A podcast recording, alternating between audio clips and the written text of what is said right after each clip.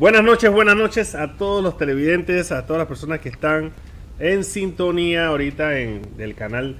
Estamos aquí en vivo por YouTube, Spotify, Twitch, también canal de televisión, estamos en la radio. Así que hoy es un día un poquito calientón, un día difícil eh, en nuestra ciudad de Panamá. Le doy la bienvenida a Salvador, a Daniel y a nuestro invitado estrella.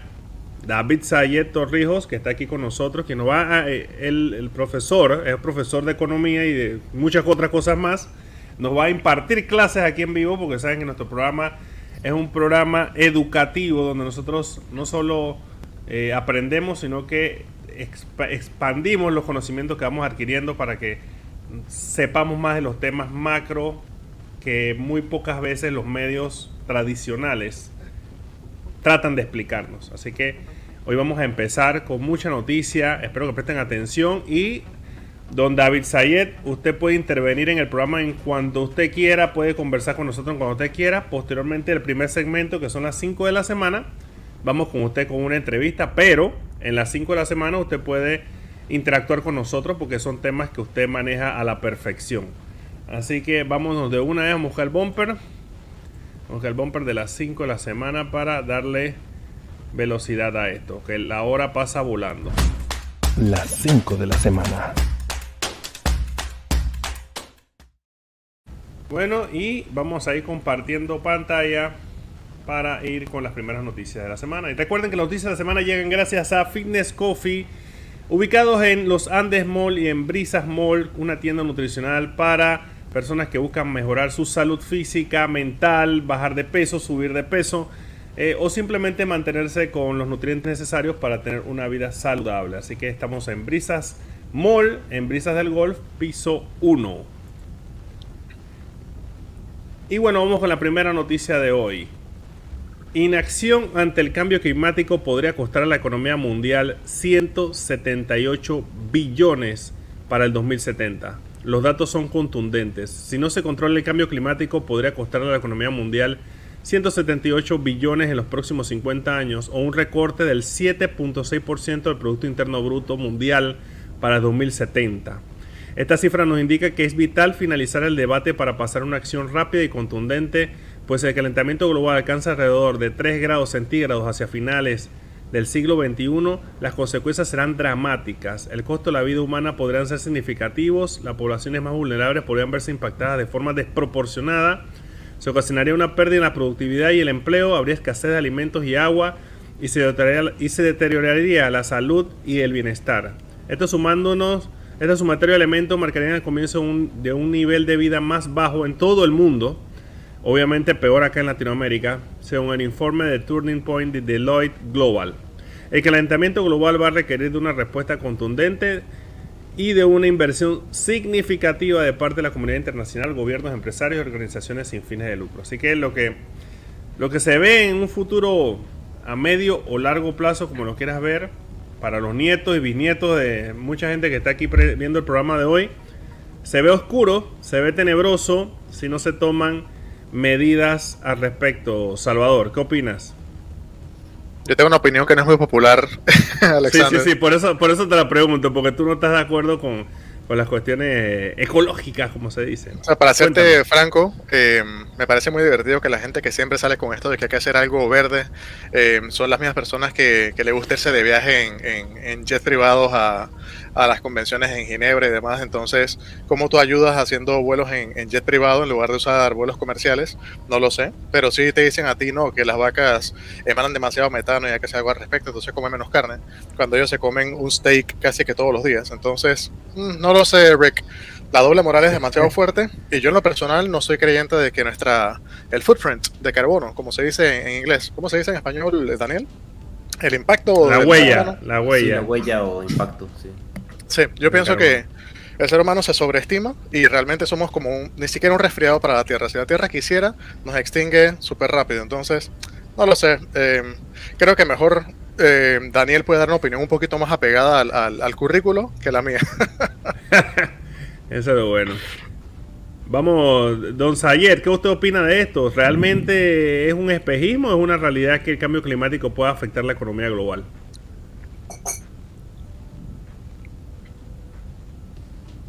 No lo Estaba escucho mudo, por algún motivo. también. No tienen Está mudo mudo. ahorita. Sí. Está en mudo. Déjame ver si yo lo puedo desmudar. Cuidado. No, él tiene que. Sí. Aquí ya, estoy, ya. sí, ya. Hay Ya. que tener cuidado con la agenda globalista. Esta agenda globalista busca acabar con la pequeña empresa, con la mediana empresa. Las excusas, usted ha visto lo que está pasando en Alemania, lo que está, está pasando en Holanda. Con la excusa es que vamos a parar las emisiones, pero siempre aquí en castigo al pequeño agricultor, a la pequeña empresa, las que no van a poder cumplir con todas estas, y como dice El Salvador, ¿qué, puede hacer un- unos pequeños agricultores en Holanda? Ellos no- eso no es un planeta. Y las emisiones, mira, el, en las emisiones causadas por el hombre son una fracción del total de las emisiones, pero el total de gases de carbono, el total de gases invernaderos, el, el dióxido de carbono es una ínfima parte del total de los gases, de los gases de, eh, invernaderos, y no hay prueba todavía de que es el cambio, por cierto, cambio climático es un- es un- no es científico, porque tú no puedes hablar de algo que si sube la temperatura estás en lo correcto y si baja la temperatura también estás en lo correcto. Ellos tienen que escoger qué es lo que va a pasar. ¿Se va a enfriar la Tierra o se va a calentar la Tierra? Pero no pueden coger las hipótesis, cara gano, sello gano. No. Así, en mi opinión es que hay que tener cuidado. No estoy diciendo que esto es conspiración, pero no sé la afectación que van a tener sobre las pequeñas, medianas empresas y sobre los agricultores. Muy bien, muy bien. Daniel, ¿qué opinas? Ya para dar- para darle paso a la siguiente noticia. Em, yo creo que la, o sea, sí estoy a favor del cambio climático, pero como, como estaba, digamos, como mencionó eh, Salvador y don David, la verdad es que se llega a extremos eh, bastante ridículos, lo de, digamos, eh, caso en punto, lo de los este, eh, agricultores eh, o digamos este, los ganaderos vacunos en Holanda, o sea, por favor, o sea, estamos, estamos este, queriendo hacer una, una tormenta de un vaso de agua, algo que trata de corregir algo mínimo que no contribuye al efecto más grande que es lo que todos queremos evitar. Exacto. Antes de pasar a la siguiente noticia, Alexander, para, para Ajá. dropar una bomba rápida ahí. Ah, Le Dejo, dejo al, al público con esta reflexión. la, la Antártida hoy día está cubierta por una capa de hielo grandísima, la cual sí es cierto está derritiéndose un poco y subiendo los niveles de agua del resto del planeta. Sin embargo, la Antártida en algún momento fue un continente tropical. Eso se sabe, eso es conocimiento científico. Entonces, que se supone que estábamos usando muchos ovnis en esa época, que estaban muy calientes y de repente derritieron todo el hielo, o ocurrió un, un cambio climático producto de que habíamos demasiados humanos y vacas en ese momento. O sea, esto es un tema de ciclos solares, es un tema de varias glaciaciones que ha habido en la historia, entonces me parece ridículo que le digan al, al como tú dices, eh, David, perdón, eh, usted dice, eh, al, al economista mi- minoritario, al, al pequeño negocio, que le digan, no, controla tus emisiones, por favor, es una falta de respeto.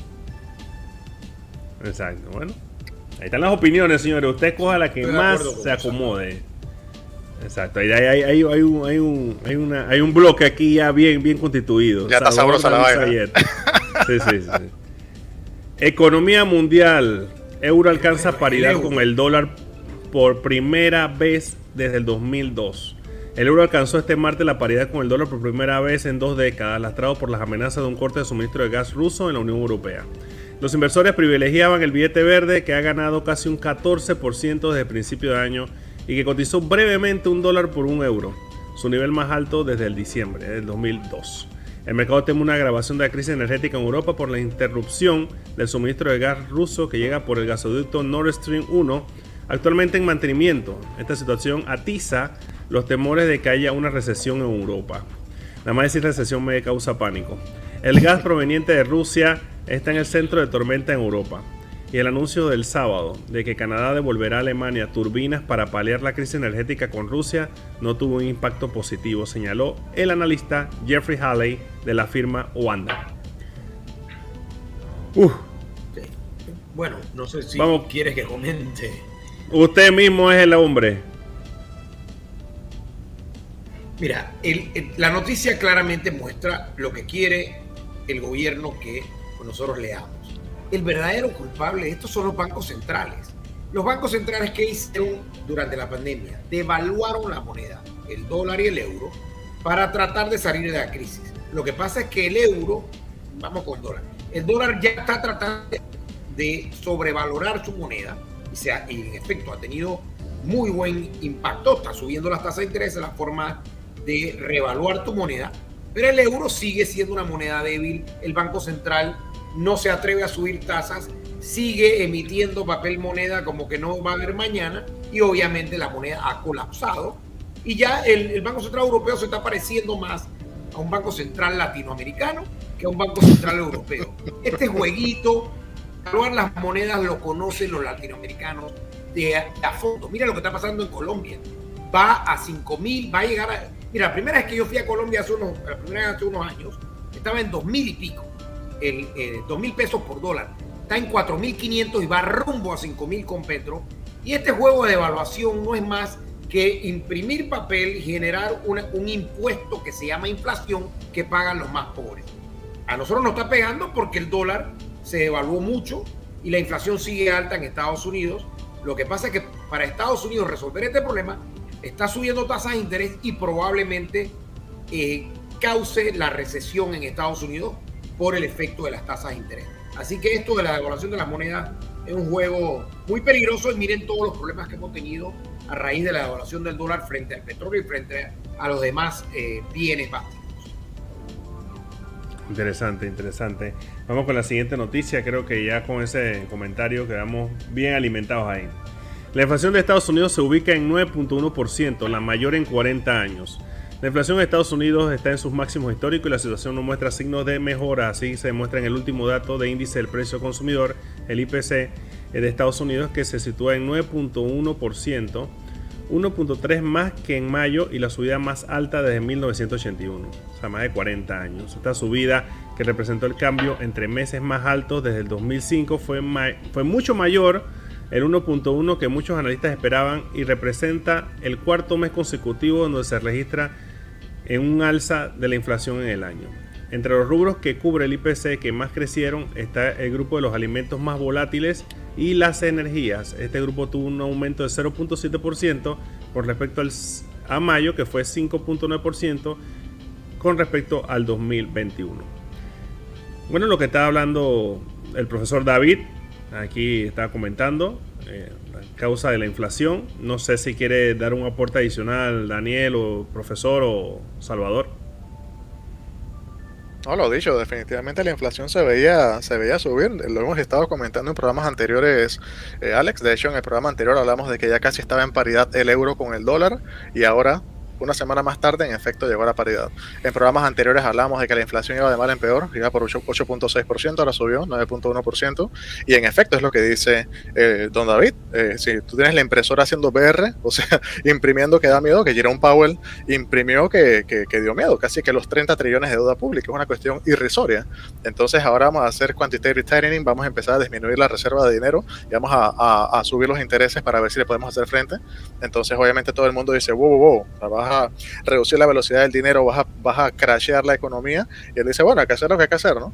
Pero, como dijo don David, el SB, o sea, el, Banco Central Europeo, está en esas. El Banco Central de Japón, que, está como el 300% de GDP versus, eh, perdón, de deuda versus GDP, también está en la podrida. Entonces, artificialmente ha mantenido el yen más o menos allí en 100 por, por un dólar, pero no se aguanta. Esto, esto iba a ocurrir eventualmente, ¿no? Así es, así es. Sí, estas economías, estas economías son unas economías zombies, están viviendo a punta de estímulo, pero ya el estímulo se acabó. Y vemos que esta inflación está, esto es lo que los norteamericanos llaman runaway inflation o inflación ya fuera de control. Mira, te voy a explicar cómo funciona esto. Tú sacas, agarra la pasta de dientes, vete al baño, saca la pasta de dientes y sácale la pasta de dientes. Trata de meterla ahora de vuelta.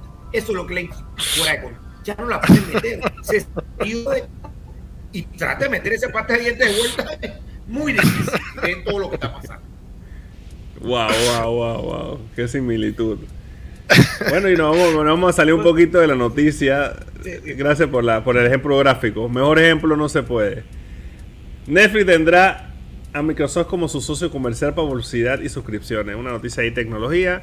Este miércoles 13 de julio ya se confirmó que Microsoft le va a estar manejando la cuenta de publicidad a Netflix eh, para el manejo de nuevos suscriptores, promociones y todo en el mundo de la tecnología. No sé si esa mezcla sea un éxito Microsoft-Netflix, pero es lo que la noticia es la, la empresa que decidió Netflix tomar para que le ayude a vender. No sé qué opinan ustedes de esa noticia. Daniel, que está muy calladito. Y Daniel, estás callado. Bueno, ahí vamos a ver este si eso le ayuda a Netflix, porque la verdad es que no ha sido el, año de Netflix, o sea, del, del, alto histórico creo que está como en menos 70%, o sea, ya parece una, ya parece una altcoin, la verdad, y me parece pues bastante triste porque es una, pues, este, parte del, de lo que llamaban el FANG, ¿verdad? Este, Facebook, ¿cómo era? Facebook, Apple, Netflix, Google, eh, Google y, sí, exacto. Eh, pero di, pues están perdiendo muchos suscriptores. O sea, esa guerra de los de las plataformas de streaming está bastante fea. Tiene un montón de competidores, se la pasan perdiendo suscriptores. Ahora van a meter una, bueno, dicen que van a meter un, un servicio en donde van a ver anuncios en Netflix para, como para la gente que no quiere pues pagar tanto, ¿verdad? Entonces, este, y pues no parece que estén metiendo más eh, contenido que yo creo que es lo que va a sostener más el negocio a largo plazo. Pero bueno, y vamos a ver este si Microsoft tiene algunas, algunas ideas. Bueno, ahí vamos a ver. Ahora después leemos los comentarios. Gente, sigan escribiendo ahí para los comentarios. Ajá. Dice Belleza que ya no deje más noticias malas, que se están prediciendo, se están volviendo realidad. Las noticias, creo que no deben matar a los mensajeros. No, David, lo que estamos haciendo es sencillo, estamos viendo la tendencia y la tendencia es a la baja. No estamos le pasa, nada. Le pasa a don David que hemos estado programas antes. Ajá, dale. Continúe, don David. Mira, Netflix tiene varios problemas. En Netflix, primero, es que ya tú puedes conseguir servicios similares gratuitos, quizás no con tan buen eh, con tan buena aplicación, pero ahora streaming gratuito. Quizás podemos hacer un programa, ustedes deben saber esto mucho más que yo, pero yo ya yo estoy viendo, yo tengo mi Fire Stick como tres servicios gratuitos, ¿por qué le voy a pagar Netflix? Pero el problema de Netflix, que yo lo cancelé, es que están empujando una agenda. Yo no veo televisión para que me empujes agenda. O sea, hey, deja tu agenda para tus seguidores, pero no, no empujes a a la gente con una agenda eh, que no es una agenda familiar. Yo tengo mi esposa, tengo mi hija de cuatro patas y ya me cansé de que me estuvieran empujando una agenda. No había programa que yo prendía que no me empujaran. Cambio climático, la agenda progre, que sí, o sea, demasiado. O sea, eh, ya hay un punto que es peor que sé. Entonces Disney Plus Disney Plus también fuera, porque Disney Plus es lo que más pone la agenda progresada. Marvel con Lightyear, Bueno, Lightyear, pero Lightyear es de Pixar, creo que es la competencia. igual. Bueno. No, Lightyear, bueno, la, cuestión es que sí. Bueno, está, está bueno los lo, comentarios. Y bueno, ya para finalizar, la última noticia: Sudáfrica regulará las criptomonedas como activos financieros. Aquí el señor David Saye, para que sepan eso va, a ser un tema sabroso. El señor Dayesaya dice que las criptos eso no, no, tiene vuelta, eso es zero. Y bueno, la revisión del presupuesto del Tesoro Nacional de Sudáfrica, publicado en febrero de 2022, introdujo formalmente la medida de declarar las criptomonedas como producto financiero. El Estado también tiene provisto mejorar la supervisión y la notificación de las transacciones de criptomonedas para cumplir con la normativa de intercambio en el país. El viceministro del Banco de la Reserva de Sudáfrica, Kuben Chetty, no sé cómo se pronuncia, ha confirmado que se introducirá una nueva legislación en los próximos 12 meses al hablar en una serie en línea organizada por la empresa local Inversiones PSG el martes. Las criptomonedas entrarán en el ámbito de la ley del Centro de Inteligencia Financiera FICA. Así que bueno, esto significa mayor supervisión porque ya eh, las criptomonedas se están moviendo libremente en Sudáfrica, pero están buscando eh, orden en casa, ¿no? Que las cosas se manejen de una forma más, eh, paguen sus impuestos, no se, se evite el lavado de dinero, se evite la evasión de impuestos, la financiación de terrorismo, todas esas cosas, así que están metiéndole en una regulación a los activos financieros digitales. ¿Algún comentario? Ahí, ahí, están pensando, ahí están pensando, están pensando no, todo bien, bueno, aquí, aquí este programa va a ser muy bueno hoy. ¿Qué? Crypto Reds.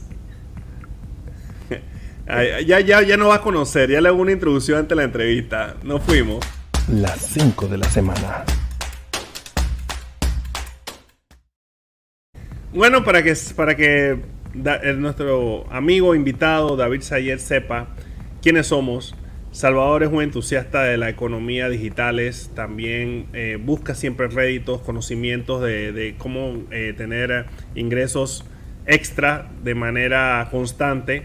Eh, Daniel hace años trabaja en el mundo de las criptos, es una persona muy seguida en TikTok y en YouTube por medio de los conocimientos de criptomonedas.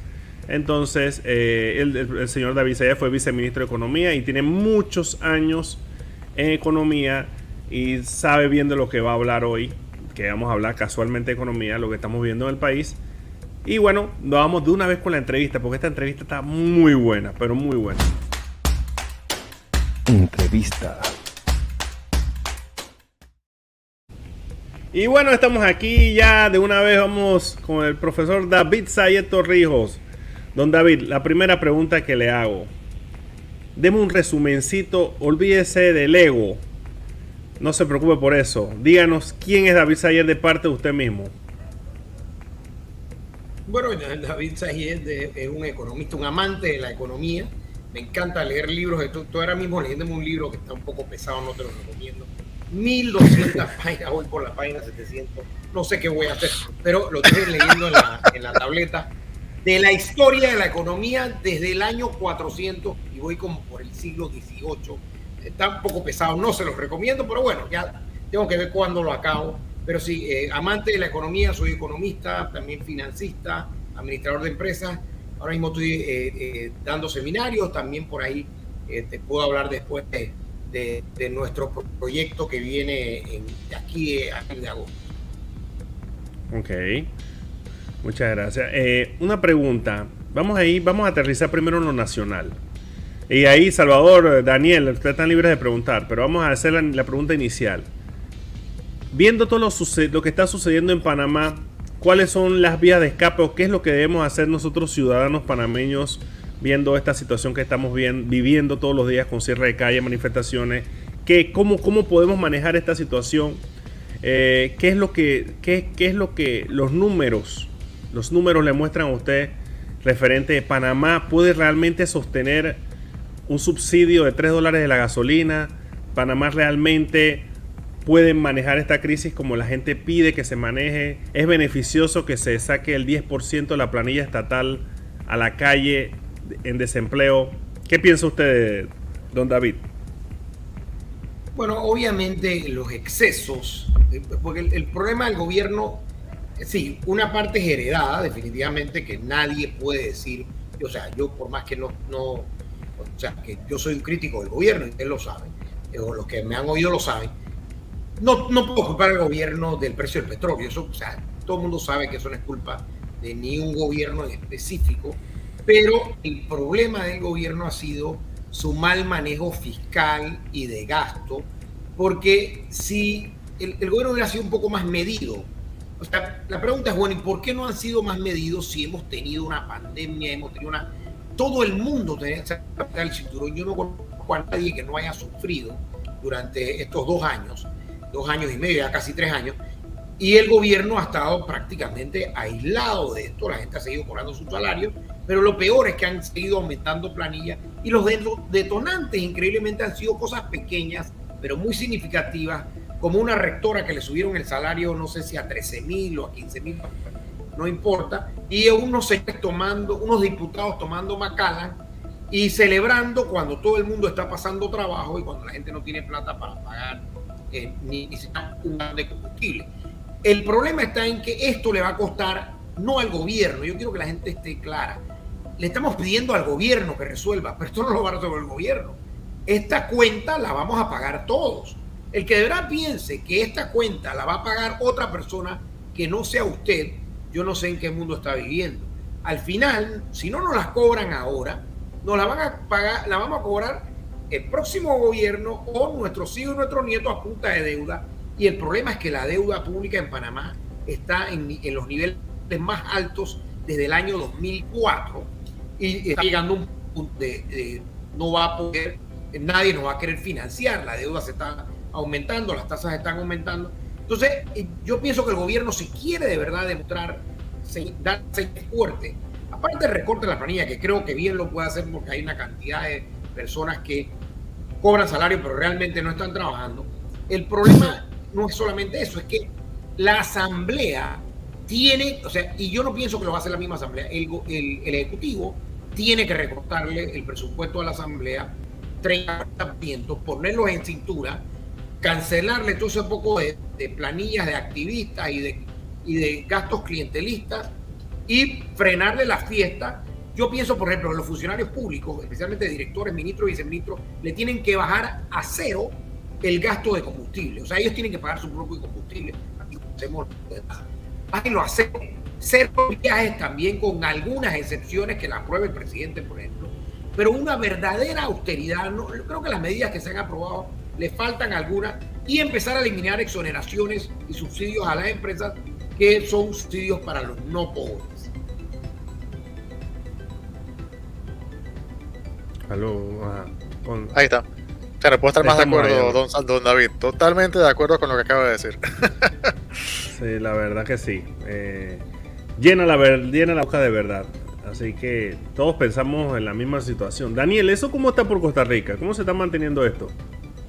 Bueno, nosotros acabamos de tener un cambio de, eh, de administración en el que después de dos administraciones de, de un partido que era centro izquierda, eh, vino a, pues este gobernar por decreto y está tomando pues este le, está quitando los intereses a ciertas este, empresas eh, digamos este bastante bastante fuertes en el lado del, del arroz en el lado de este, los medios de comunicación entonces eh, por, un lado sí estaba tratando de bajarle el costo de, la vida a los costarricenses es, es, un poco populista, para ser honesto, pero este, sí se ha venido respaldando con, acciones, este, eh, con acciones este, ahí. Eh, pero yo también opino que todos deberíamos pagar nuestro propio combustible.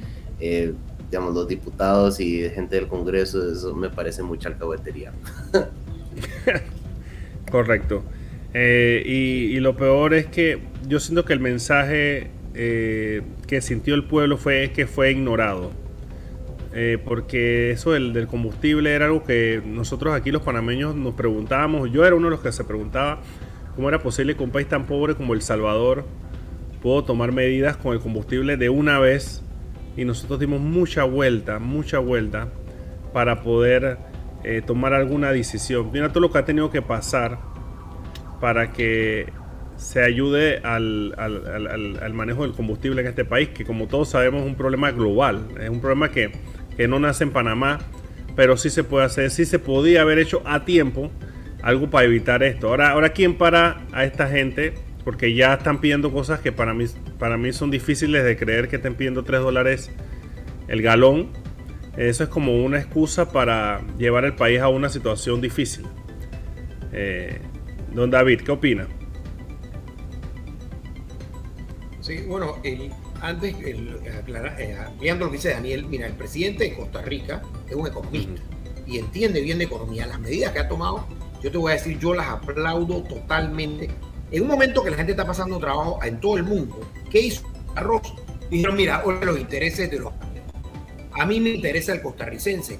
Bajó los impuestos de introducción, los aranceles, a cero, es lo que entiendo y en Costa Rica están en 35%, en Panamá el arancel está en 89%. ¿Qué es el arancel? Simplemente el impuesto de importación que se traduce en 89% porque es más alto. O sea, ah, no, que el productor sí, pero la gente está pasando hambre. Por ejemplo, aquí, si llegara en arancel cero el arroz de Tailandia, estaría en el supermercado en 22 centavos la libra. Y aquí está actualmente 60 centavos.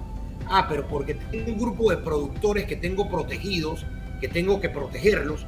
Oye, con la actual situación no podemos jugar. Yo creo que lo que ha hecho el presidente de El Salvador, no solamente con eso, lo hizo con las medicinas. Él dijo, se acabó el monopolio de los medicamentos que Panamá tú has visto se han tratado, hemos tratado de hacerlo, y nadie se ha de acabar con el oligopolio del eh, se acabó y el que quiere traer medicina aprobada en Estados Unidos o en Europa, la puede traer y puede, no necesita pasar por oligopolio y queda aprobada prácticamente, entiendo que si tú eres un medicamento que ya pasó por el FDA, ¿cómo es que no lo puedes vender en Panamá?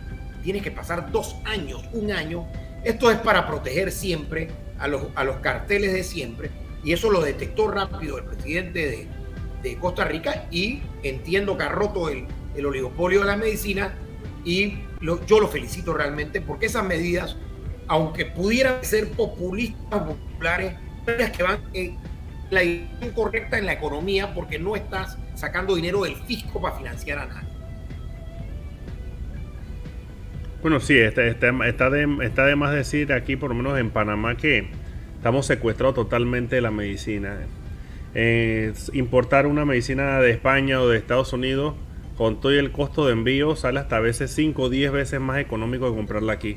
Eso es algo inconcebible porque la, la salud es un derecho universal y aquí se, se, ve como que se protege más los derechos de aquellas grandes empresas farmacéuticas.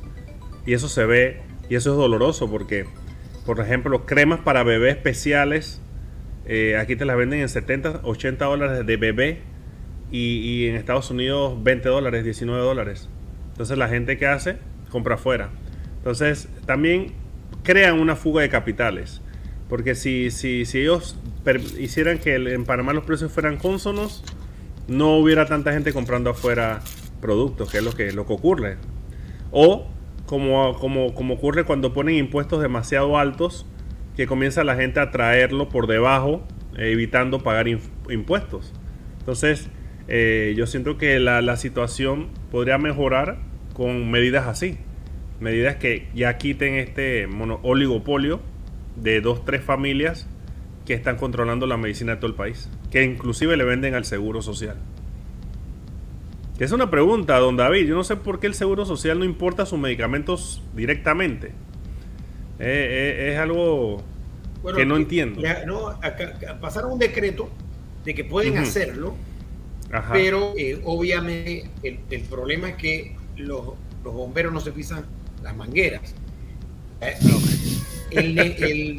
Yo no estoy claro si hay o no negociado, pero todo pareciera indicar que siempre ha habido algo entre, entre las autoridades de salud, especialmente el social, la medicina, la farmacéutica. Nunca me ha gustado ese, ese eh, como no sé, ahí hay como una especie de relación que creo que no es, a veces no es saludable y se acaba perjudicando al consumidor. Bueno, viene la pregunta, una de las preguntas más difíciles que usted va a solucionar el día de hoy. Eh, ¿El seguro tiene para pagar mi jubilación? ¿Sí o no? Bueno, tú tienes menos de, para ver, son en el año 2005, el que tenga 35, estamos hablando 15 años, o sea, el, que tiene 50 años o menos no tiene de nada que preocuparse porque está en el sistema nuevo. Los vivos, los que tenemos más de 50 años, porque estamos en el sistema viejo. Ese es lo que tiene más de 50 años, lo que prácticamente seguro de que no va a haber suficientes fondos para pagarlo. Yo y mucha gente que hace media lo que hemos hecho es que hemos abierto eh, nuestras cuentas en fondo de jubilación privado yo no puedo depender de un, de un fondo de jubilación público que nadie sabe qué va a pasar. Sabemos, mira, es tan grave la situación, tan grave, que con la situación actual todo el mundo se olvidó de este problema. Y eso está como de décimo en el, en el hit parade, está como de décimo porque todo el mundo está preocupado con el petróleo, la protesta, eh, lo demás, eh, y se han olvidado de que hay un problema de las jubilaciones y como eso es algo que va a pasar en el futuro, nadie, nadie está preocupado, pero sí, es un problema no de los jóvenes, los jóvenes no enfrentar temas, todos los que tienen menos de 50 tienen cuenta individual. Yo lo único que le digo a los jóvenes, no se den que le quiten sus cuentas, porque hay varios señores por ahí que están diciendo que lo que hay que hacer es quitarle las cuentas a los jóvenes para subsidiar a los de más de 50 años. Yo le diría no. Señores, los jóvenes aportaron sus cuentas individuales Nadie le puede meter mano a esa cuenta. Eso sería una injusticia con las futuras generaciones. Wow, wow, wow. Mire que, Salvador, tú, tú, tú, tú conocías eso del sistema viejo, el sistema nuevo. Yo, mira, yo estoy muy poco, muy, muy lejos de esa información. En su momento, eh, una documentación para suscribir un sistema nuevo, pero no estoy claro, como acaba de hablar don David, de que estamos como quien dice a salvo de que básicamente agarren ese tip jar, porque es básicamente como donde la gente agarra plata así, como a diestra y siniestra, ¿no? Yo pensaba que tenía como un runway, o sea que se iba a acabar en tal momento y nos jodimos todos, pero si dice, si de, de pronto don David puede expandir un poco sobre por qué estamos a salvo, sería bueno. Sí, es que son dos sistemas. El sistema de reparto, que es el sistema viejo, que es un sistema donde la generación que trabaja financia a los jubilados, no hay ahorro. Y está el sistema nuevo que arrancó en el 2005, que es un sistema de cuentas individual. Todo el que tiene menos de 50 años hoy está en el, en el sistema nuevo. Todo el que entra nuevo y el que tenga 35 años cuando se probó en el 2005, entró en el sistema nuevo Ahora, el que entra en el, el que está en el sistema nuevo igual aporta al viejo, pero solo aporta, aporta al viejo hasta 500 dólares. El resto, si usted gana 500 dólares, el, el excedente de 500 dólares lo aporta a su cuenta y esa cuenta individual, tan siquiera lo que, lo, lo, que entendemos es que esos fondos están ahí y nadie les ha metido mano ni nada. El problema del sistema viejo, porque se ha quedado sin jóvenes y hay demasiada gente jubilada. Pónganse a ver, la mayoría de lo que están es 10 años o más. O sea que la mayoría está jubilada. Entonces, un sistema donde tienes, digamos que el alto porcentaje de los miembros están jubilados, es un sistema que no es sostenible porque la pirámide tiene que ser más amplia en la base. Digamos que tiene que haber. Cuando este sistema comenzó, habían, digamos que 20 o 30 en la base y había un jubilado. 20 o 30 por cada jubilado.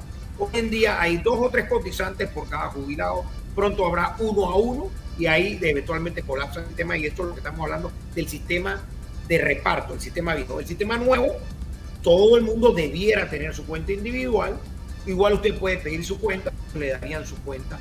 Yo estoy casi seguro que ese dinero está, así que eso es lo último, la última información que tengo. El problema es con el sistema viejo, el sistema de reparto.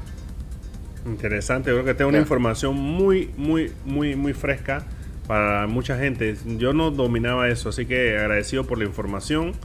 Y vamos a estar más pendientes de eso, ¿no? Pues mira, los jóvenes nos, nos, nos, acordamos de la jubilación cuando la, vaya, cuando la vayamos a necesitar, no antes.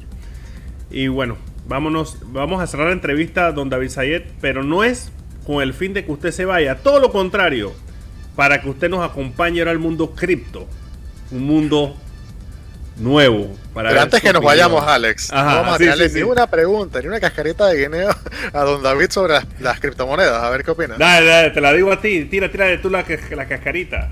Yo quiero que él nos dé su, su elevator pitch, sus 30 segundos de si sí o si no y por qué. ¿Por qué sí o no el apoyo a las criptomonedas? Voy a ser respetuoso con la audiencia en que yo creo en la libertad económica. O sea, yo soy un creyente de la libertad económica o sea, que cada uno puede comprar, o sea, claro, si ustedes me preguntan a mí, ¿qué por una buena criptomoneda o un dinero fiat? Obviamente ya sabemos la respuesta. El dinero fiat, todo el mundo sabe que eso, eh, digo, lo único que lo van a mantener vivo los gobiernos. Ahora los gobiernos quieren emitir su propia criptomoneda y bueno, eso será una, una cripto fiat, al final no sé qué van a hacer ahí. Pero de verdad el, el problema de las monedas es el gobierno y en eso sí estoy de acuerdo que las criptos han venido a traer una competencia seria a las monedas fiat que han por muchos años han hecho muy mal su trabajo y por eso le sale la competencia.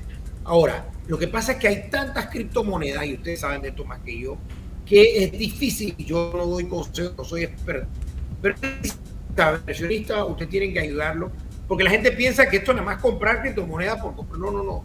Yo, yo lo único que les puedo decir tenga cuidado, asesórese con ustedes, porque no todas las criptomonedas son iguales y de repente te una porque estaba en 50 centavos y subió a 90 y juras que va a subir a 2 dólares y resulta que eh, la criptomoneda no era la que era y entonces en esto hay que investigar como todo. Yo en el mundo financiero, cuando doy asesoría, digo, lea un poco, estudie y eh, instruyase antes de meterse de cabeza. Y si se va a meter, nunca meta el 100% de su dinero.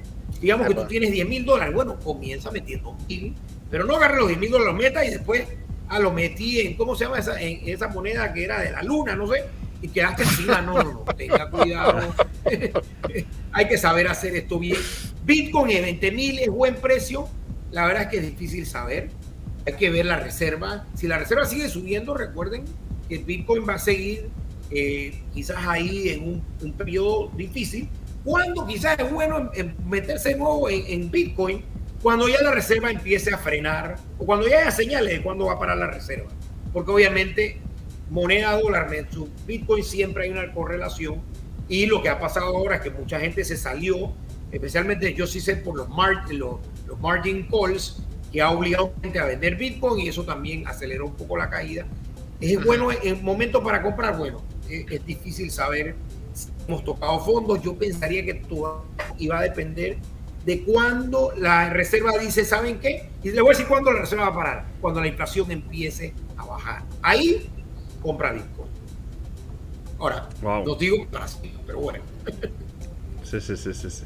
Eh, bueno, muy interesante, Salvador, pero nos vamos directo con Fundamentals. Entrevista. Esto es Fundamentals. Bueno, en este segmento, donde avisa ayer, nosotros comenzamos a meternos en el mundo oscuro y tenebroso de las criptomonedas. Hoy no sé quién va a empezar. ¿Vas a empezar, Daniel, con Hort o nos vamos con Salvador primero? Como guste, Salvador. Vamos contigo. La palabra. Vamos, Daniel. Vamos, Daniel. vámonos entonces. Entonces, este. Vamos a cubrir un proyecto que nos trajo Salvador en su momento, que de hecho es de los poquitos que yo siento que son, eh, que todavía siguen vivos. Irónicamente, el tema de esta cripto son zombies, pero gracias, este, no hubo tanta ironía, este proyecto sigue estando bastante bien. Entonces, una recapitulación bastante, bastante rápida.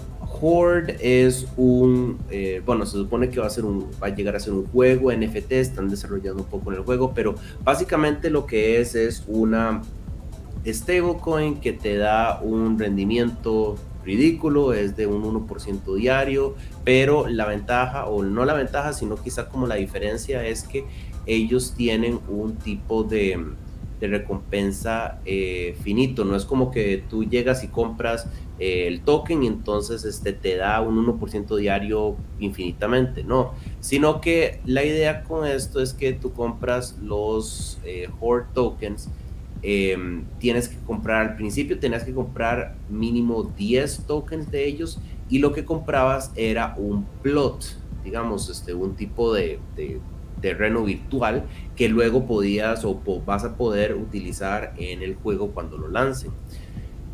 Cuando, e, ese terreno básicamente tiene una fecha de expiración. Entonces la, la, cuestión es compra los 10 Horde tokens. Cada token de Horde son 100 dólares. Entonces la inversión es de 1000 dólares. Y con eso, con eso llegas y puedes comprar el terreno. Cuando compras el terreno empieza a contar el tiempo de 300 días. Yo compré, eh, esa es una de mis cuentas, yo compré este, eh, unos terrenos, este es el de una cuenta, lo compré hace 188 días.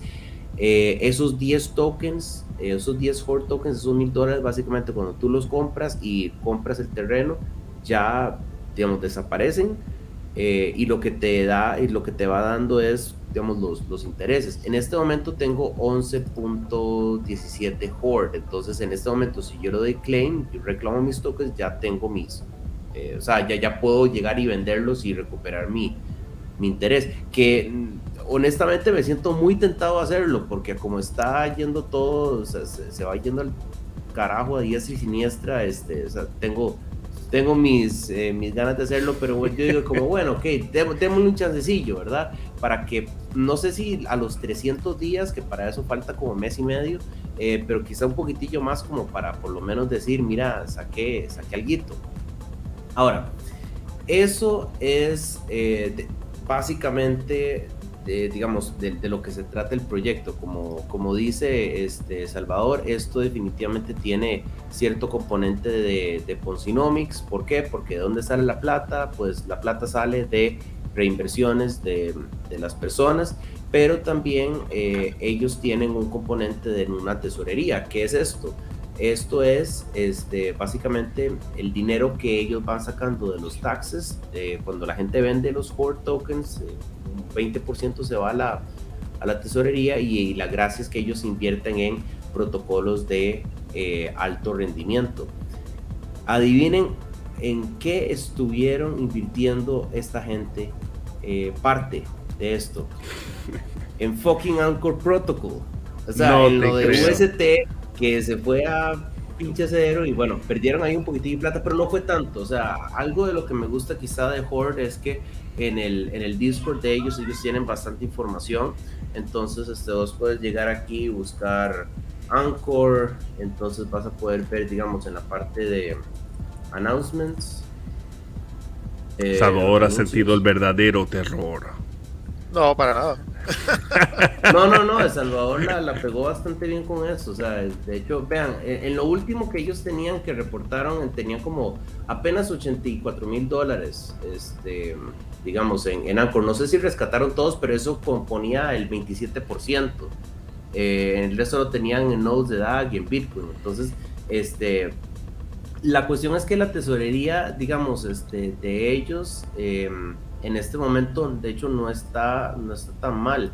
Em, a mí me parece que aquí, si nosotros buscamos Treasury, parece que ahí venía este un poquitillo cuánto era el, la, la cuestión. No, no, lo, no lo encuentro en este momento, pero bueno, ahí después si lo, si lo encuentro los, lo digo porque no me quiero tardar mucho en esto. Ahora, ¿Qué ha cambiado de, entonces hasta ahora? Ha cambiado un par de cosas. Este, Horde lo que ha hecho es que antes para iniciar en esto tenías que comprar un terreno de 10 eh, Horde, o sea, de mil dólares. Pues resulta que ellos ahora tienen uno nuevo, me parece que por aquí está, em, en donde vos podés comprar un plot de apenas un Horde, o sea, empezar con 100 dólares. Eso te va a durar no los 300 días, sino 200 días. Entonces con 100 dólares puedes empezar a, digamos, este, generar, generar un poco de ganancias. Este, que eso está bien. Y lo otro es que ese sistema de, eh, digamos, stablecoin, digámoslo así, que ha permitido que Horde esté entre los 112 dólares y los 100 dólares, resulta que esto lo están vendiendo como un servicio a otros proyectos. A esto ellos le están llamando el eh, LMS o el Liquidity Management System. Entonces, em, básicamente lo que ellos están vendiendo es el, servicio, pues. Y ellos em, lo que tienen ya ahora tienen algunos clientes. De hecho, por aquí estaba viendo este, los, los clientes que ellos tenían. Ellos tienen como a tres, como tres proyectos, me parece. Ah, mentira, eh, ellos tienen, ajá, aquí un, canal de. Un canal donde decía Liquidity Mars. Tienen como tantos que ya ni siquiera sé dónde estaban, pero eh, tienen como a tres. Aquí está, LMS Partners. Entonces, aquí ustedes pueden ver eh, Golden Society, que al parecer es un, es un proyecto que también ofrece yield. esta es la gráfica de ellos, salieron hace, digamos, como un mes o algo así. El rango entre ellos es de, al parecer, de 12 a 8 dólares. Entonces, al parecer, sí ha estado manteniendo ese rango. Em, y también tienen otro par de eh, Liquid, Liquid Capital System, que me parece que estos todavía no lo han desplegado. Em, y tienen a otro aquí que se llama Lumify. Entonces, esto, ¿Cómo gana Horde con esto? Pues al parecer parte de eh, lo, que hace Horde es que les vende a ellos eh, un contrato inteligente, em, personalizado, que se encarga de las compras y ventas del el token del cliente, en este caso Golden Society, y parte de eso eh, lo recibe Horde como un tax, entonces como un tipo de impuesto igual que hace, qué sé yo, los, los DEXs, ¿verdad?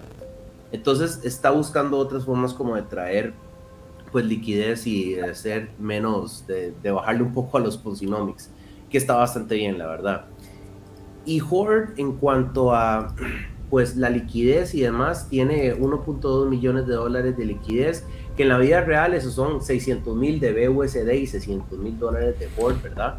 Em, entonces aquí ustedes pueden ver, son 622 mil dólares en BUSD y el resto lo tienen en Ford. También tienen este 1.7 millones de dólares en el Liquidity Management System, digamos, como para hacer esas, esas compras y ventas, ¿verdad? Entonces, este, pues sí, Eh, al parecer sí están, sí tienen una banca suficientemente, suficientemente grande. Eh, hay casi 15 mil plots, o sea, 15 mil terrenos de estos que, que, la gente ha comprado.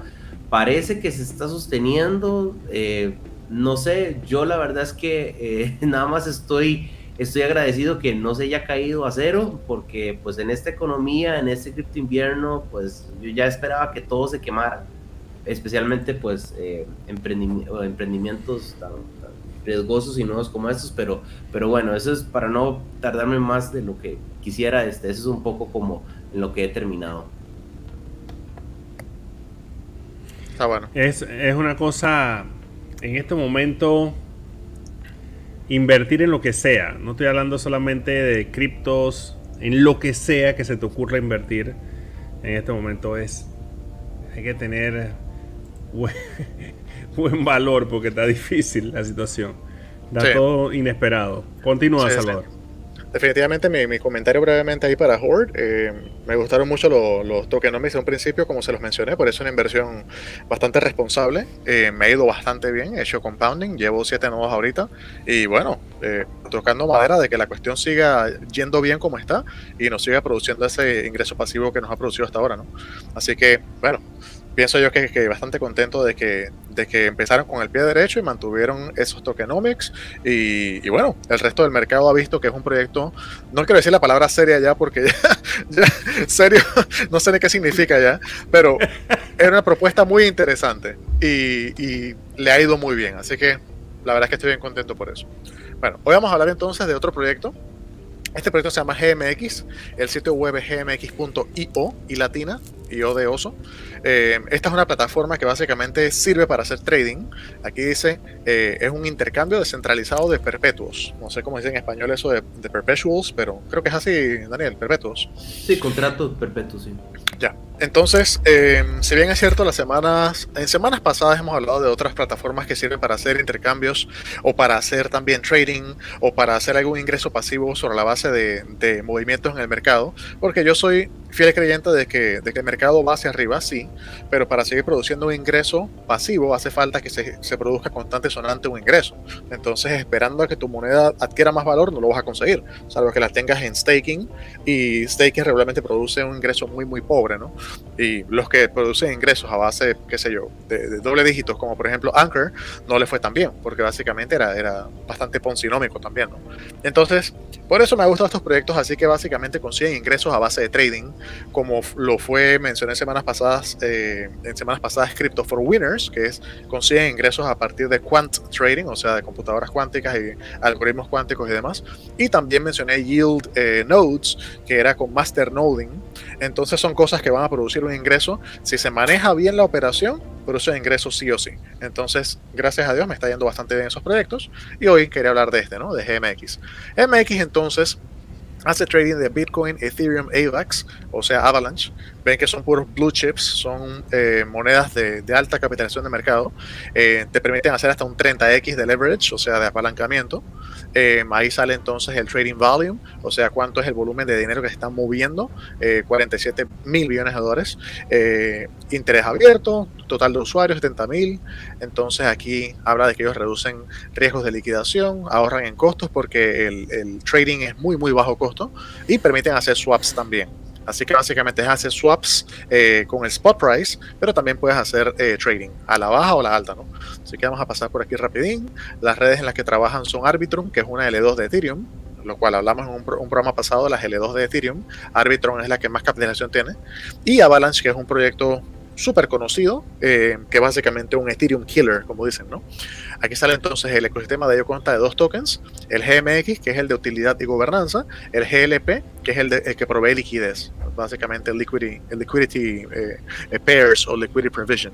Entonces, eh, si tú tienes GMX, tú le puedes hacer staking, y conseguir un APR de 20.7 en Arbitrum, de 21.1 en Avalanche y si tienes GLP, entonces 21.01 en Arbitrum, 27.9 eh, en Avalanche. Más atractivo el APR en Avalanche, pero en participar de la red de Arbitrum tiene la ventaja de que Arbitrum es una L2 que todavía no ha lanzado un token y te puede hacer de pronto un airdrop del token de Arbitrum cuando salga, lo cual es atractivo, ¿no?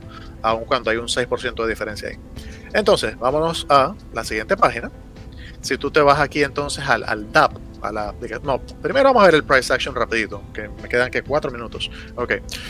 El price action, como pueden ver aquí, esta es toda la historia de, del precio del token. Está lateralizando mayormente. Sin embargo, aquí se ve que llegó como a un máximo y después entonces ha tenido una tendencia a la baja se podría argumentar que ahorita se rompió, si trazan una línea de tendencia, pudiera parecer que se rompió hacia arriba.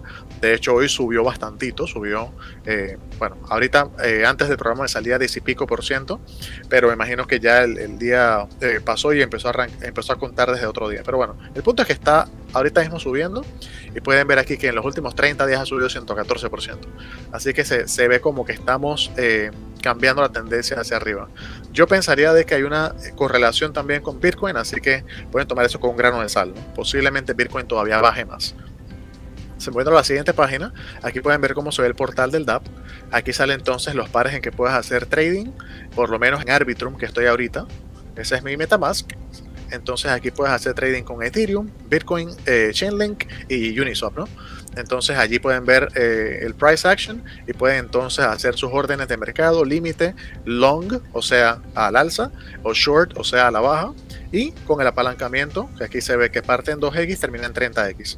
Apalancamiento no vamos a explicar ahorita en el programa porque no alcanza el tiempo, pero básicamente es una inversión más riesgosa en que estás como pidiendo prestado para poder eh, invertir y hay un margen. Entonces, donde la inversión no va en la dirección que tú esperas, puedes tener lo que mencionó el señor David hace un rato, margin call, y pierdes tu dinero. Así que es muy riesgoso. Ok, vamos a seguir. Acá entonces están las estadísticas. Aquí sale Asset Under Management, que es cuánta cantidad de plata ellos están manejando. 347 millones de dólares. ¿Cuánto es el pool de GLP? Este es el token de liquidez, como mencioné, 165 millones.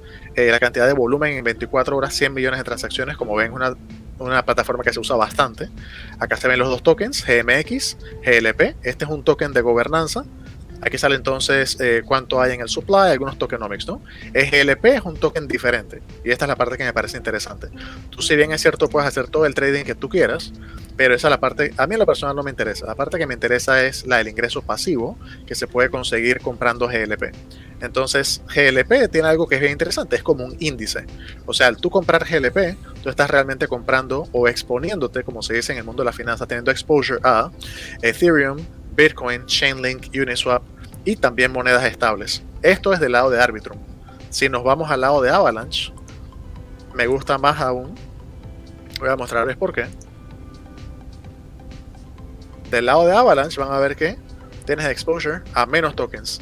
Ethereum, Bitcoin, Avalanche y tres monedas estables. Entonces aquí sale ahorita que puedes tener hasta un máximo de 12.5 de Avalanche, 12.5 de Ethereum, 25% de Bitcoin. O sea que está pensado que sea 50% puros blue chips, 50% monedas estables. Así que es básicamente como una manera de, cuidar tu capital, lo que se llama un hedge. ¿no? Vamos a seguir. Aquí salen los analytics, que básicamente es la, información, las gráficas de cómo le ha ido a la plataforma, cómo le ha ido al token, cómo le ha ido al volumen, cómo le ha ido al rédito, el PNL, Profit and Loss, de, de, los, de los traders. Aquí se ve claramente que los traders mayormente pierden dinero. y lo que tú haces con esto de, comprar GLP es básicamente ganar de los, de los eh, de las comisiones que gana el site. Así que eh, el site siempre cobra comisiones y te da a ti eh, esa, eh, una, una parte de ese pastel, por así decirlo.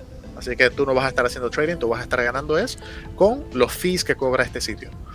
Vámonos acá, que ya se me está acabando el tiempo.